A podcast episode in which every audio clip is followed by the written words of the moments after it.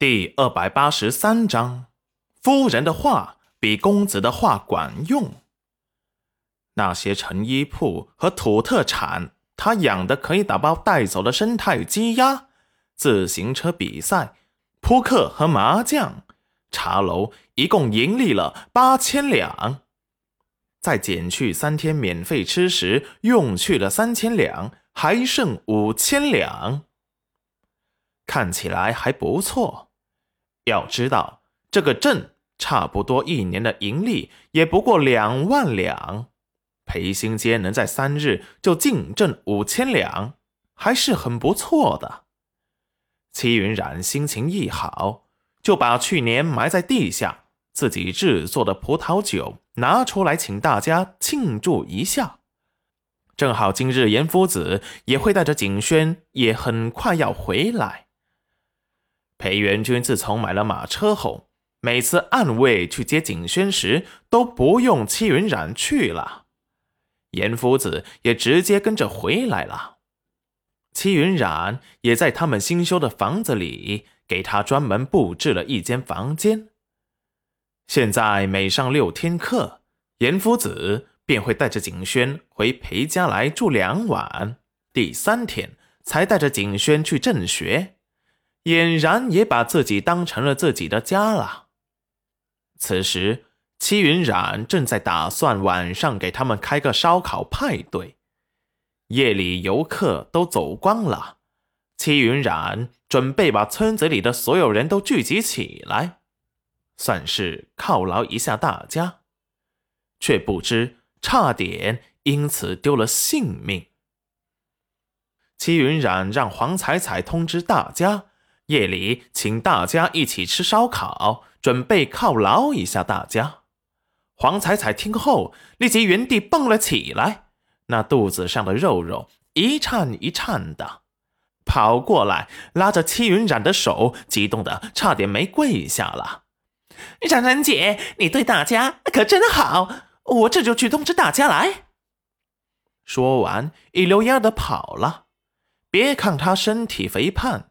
跑起路来可不比别人笨拙，反而看起来很灵活，看得戚云染一阵好笑，还真是个孩子心性。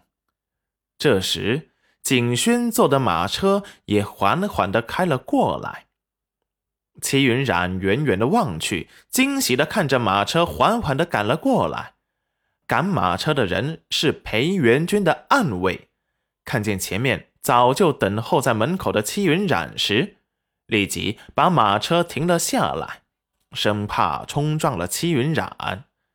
他可是知道他家的公子是有多紧张夫人和他肚子里的孩子的。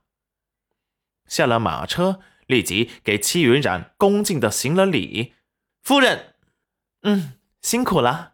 今晚我们准备烧烤派对，你跟石安说一下，让你们的人都过来吧。”正好你们以前也帮过我很多忙，就当犒劳一下大家了。